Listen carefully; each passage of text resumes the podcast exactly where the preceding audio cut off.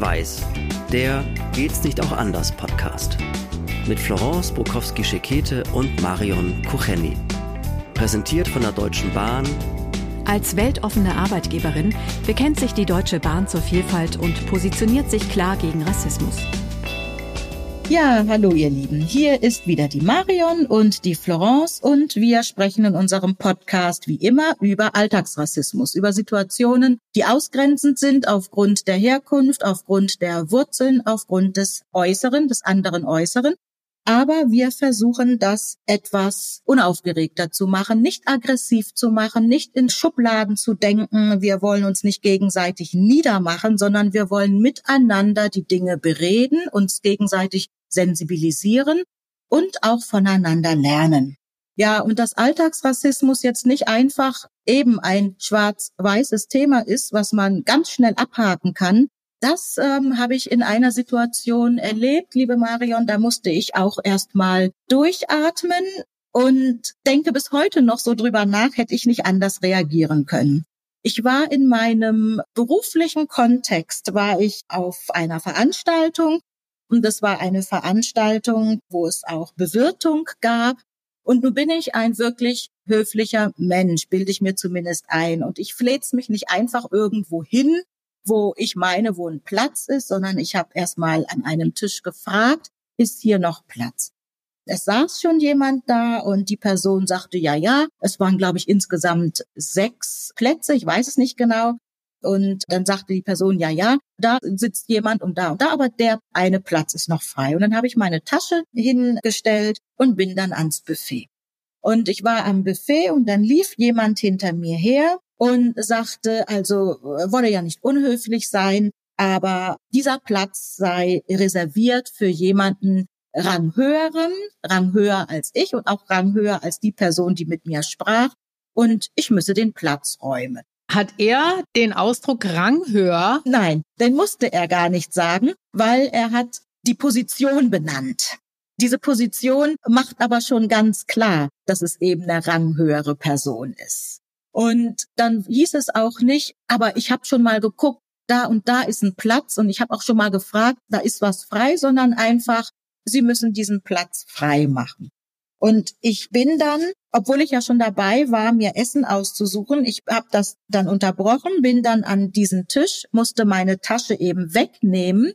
Die Person, die mich da aufmerksam gemacht hat, saß dann auch an genau diesem Tisch und sagte nur, ach, danke schön. Und andere an dem Tisch guckten mich an und ich habe dann nur angedeutet, ist okay, wir sprechen später und musste mir dann einen anderen Platz suchen. Es hätte auch sein können, ich finde keinen anderen.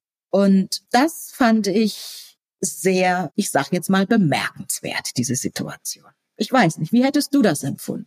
Also sag mir nur noch mal kurz, damit ich das von meinem inneren Auge auch so ein bisschen besser sehe. Also die Person, um die es ging, die saß schon auf deinem Platz oder die saß auf einem anderen Platz und ist dann auf deinen gewechselt? Die Person, um die es ging, war noch gar nicht da. Und als du vom Buffet zurückkamst, da war die Person aber da. Man wollte diesen Platz halt frei halten, aber die Person war noch überhaupt nicht da. Nein, auch noch nicht. Nein. Okay. Man hat diesen Platz halt freigehalten. Einfach mal freigehalten. Ja, die Person kam wesentlich später.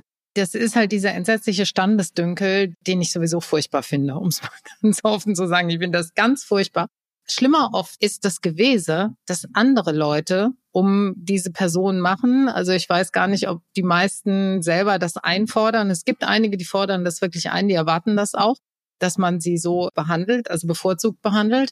Aber das Schlimme ist das Gewese des Menschen um solche vermeintlich, also solche ranghöheren Persönlichkeiten. Das erlebt man ja auch oft im Promi-Bereich, also es kann ein akademischer Rang sein, natürlich. Ne? Es kann ein Rang sein, den du innerhalb einer Institution natürlich auch hast. Und es kann natürlich auch deine reine Bekanntheit und Berühmtheit sein. Und dann wird da, um es mal umgangssprachlich auszudrücken, eine Riesenwelle gemacht. Und in dieser Welle gehen halt alle Umgebenden, die da mal versehentlich vorbeigeschwommen kommen, auch unter. Das finde ich sehr bedenklich. Und das finde ich also zumindest mal, es war ein ganz respektloses Verhalten dir gegenüber dir auch keinen anderen Platz anzubieten. Also selbst wenn es so gewesen wäre, dass man diesen Platz hätte freihalten wollen oder müssen oder was auch immer, dann hätte man sagen können, aber selbstverständlich habe ich eine Alternative für Sie. Ist das für Sie in Ordnung? Diese Frage hätte nämlich auch noch kommen müssen. Ich finde, wenn man schon eine solche Aktion startet, dann muss man sagen, passt das so für Sie? Ja, ist das okay? Und das ist auch, was mich an dieser Situation wirklich entsetzt hat. Es hätte sehr viele andere Alternativen gegeben. Es hätte die Alternative gegeben, man nimmt jemand aus seinem eigenen Team und sagt, du pass auf, wenn die und die Person kommt, dann mach du bitte den Platz frei. Oder kannst du dich vielleicht woanders hinsetzen, also jemand aus dem engen eigenen Team, damit wir den Platz frei halten können für die und die Person. Ich bin nachhaltig entsetzt darüber, dass diese Person, die mich da angesprochen hat, noch nicht einmal von Pädagogik wollen wir jetzt mal gar nicht reden, sondern noch nicht mal dieses psychologische Moment hatte, sich in den anderen reinzuversetzen, der da jetzt verwiesen wurde. Also die Situation, der andere muss kommen, seine Tasche wegnehmen und der wird schlichtweg verwiesen, ja? Ob ich jetzt weiß, schwarz oder sonst wie aussehe. Aber die Person hat auch noch nicht einmal sich die Mühe gemacht zu überlegen, wie kommt das bei dieser anderen Person jetzt an? Also ich nehme dieses Beispiel oft gerne auch in Vorträgen, um deutlich zu machen, hier haben wir es, behaupte ich jetzt mal, nicht mit Rassismus zu tun, sondern mit Diskriminierung. Das ist also, finde ich, ein ganz schönes Beispiel. Aber ich hätte ja nur auch jemand sein können, der sich nicht die Mühe macht und sagt, okay, okay, Moment, das ist jetzt kein Rassismus, sondern es ist Diskriminierung.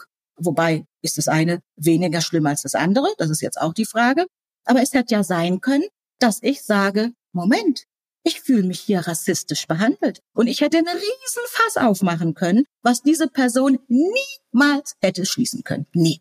Macht sich da niemand Gedanken? Das ist das eine. Und das andere ist, jetzt stell dir mal vor, du hättest zwar vielleicht nicht das Riesenfass aufgemacht, aber du hättest gesagt, warum? Bin ich schlechter als der Mann? Also ich habe genauso viel Recht, hier an diesem Platz zu sitzen wie der andere. Dann sehen sie halt eben zu, dass sie den anderswo platzieren, wenn er kommt. Das hätte man einfach mal sagen können. Und dann, dann wäre aber was los gewesen, ne? Und das ist wirklich, ja, bemerkenswert. Du hast da sehr für ihn hast du sehr günstig agiert, weil du einfach keinen großen Aufriss gemacht hast und ganz ruhig gegangen bist, ne? Und dir einen anderen Platz gesucht hat.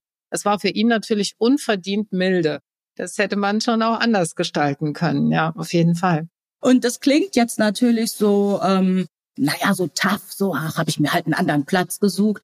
Aber ich muss ehrlich sagen, es war erniedrigend. Also ich empfand es wirklich als erniedrigend. Ich habe mir auch kurz überlegt, es war leider abends und es war leider auch eine Entfernung von meinem Zuhause. Ich hatte mir kurzzeitig überlegt, ob ich nicht einfach gehe. Ob ich nicht wortlos gehe, meine Sachen nehme, mich ins Auto setze und nach Hause fahre, weil ich gedacht habe, das muss ich mir eigentlich nicht antun. Und egal, ob schwarz oder weiß, das muss ich mir als Mensch nicht antun. Es ist eine Herabwürdigung, auf jeden Fall. Es ist eine Herabwürdigung und es ist ein Moment, der einen beschämt man ist selbst beschämt. Also ob man das muss oder du hast gar keinerlei Veranlassung dazu, denn du hast gar nichts falsch gemacht. Ne? Also der Einzige, der sich vielleicht für sein Verhalten schämen muss, ist der Mensch, der dich von deinem Platz verwiesen hat. Aber dieses Gefühl der Scham und des in Verlegenheit gebracht werdens vor anderen Leuten, das ist natürlich da. Und das ist extrem empathiebefreit, wenn man mit jemand anderem so umgeht. Aber dahinter steckt wirklich eben auch eine Haltung. Und das finde ich, weißt du, das ist das eigentlich Schlimme an dieser kleinen Situation, könnte man jetzt mal sagen, an dieser kleinen, unangenehmen Situation werden vielleicht manche sagen, ja, das kann schon mal passieren. Aber, und das ist jetzt nämlich wieder die andere Ebene, da steckt eine Haltung dahinter. Da steckt ein Klassendenken dahinter. Da steckt das Denken dahinter, dass es Menschen gibt, die per se durch ihren Rang oder durch was auch immer besser sind als andere und dass die eine andere Behandlung verdient haben und dass da andere Leute einfach zurückstehen müssen. Dass wir halt eben doch nicht alle so gleich sind in dieser demokratischen Gesellschaft, wie wir denken. Und das finde ich fatal. Und ich finde, dass wir davon ganz, ganz dringend weg müssen. Das ist wirklich etwas, ich bezeichne es ja auch gern als Obrigkeitshörigkeit, wo wir trotz dieser ganzen Rangordnungen, Titel und alles, was wir so haben, wo wir die Menschlichkeit nicht vergessen sollten. Hätte ich aber jetzt das Fass des Rassismus aufgemacht, kannst du dir vorstellen, dann hätte es natürlich geheißen, sie übertreiben, da unterstellen sie jetzt etwas und so weiter. Also ich hätte mir damit keinen Gefallen getan, zumal ich es auch Also ich habe richtig gemerkt, ich will es auch so gar nicht sehen, ja, weil ich es, ich glaube, ich wollte mich auch selber schützen, es nicht sehen zu wollen. Wobei ich wirklich denke, es ist es auch nicht. Es ist wirklich eher dieses Klassendenken gewesen oder dieses Positionsdenken. Es ist das andere nicht. Aber die Person hätte an jemand anderen auch geraten können. Beziehungsweise, ich wurde auch schon gefragt, woher willst du wissen, dass es das nicht ist? Das ist hochexplosiv und das steht nämlich auch wieder für unsere Gesellschaft und für den Umgang miteinander. Weil wenn du in einem solchen Klassendenken innerlich so verhaftet bist, dass du den einen für wertiger hältst als den anderen. Da sind wir aber ganz schnell beim Rassismus, weil es geht ja nur um Respekt und es geht auch um eine Gleichwertigkeit und das Empfinden, dass wir als Menschen erstmal alle gleich sind, egal was unser Kontext ist, egal was unser finanzieller Wohlstand ist, was unser Bildungshintergrund ist. Grundsätzlich sind wir alle so gleich, dass wir es alle verdienen, mit Respekt behandelt zu werden. Und das ist in solchen Situationen komplett ausgehebelt. Und das ist der Nährboden eben auch für Rassismus. Und das muss man sich immer wieder klar machen. Das muss sich auch jeder klar machen, der bei einer solchen Situation erstmal denkt, ja, gut, das ist jetzt nicht so schön gelaufen. Da hat er sich auch nicht so anständig verhalten. Aber meine Güte kann halt mal passieren. Nein.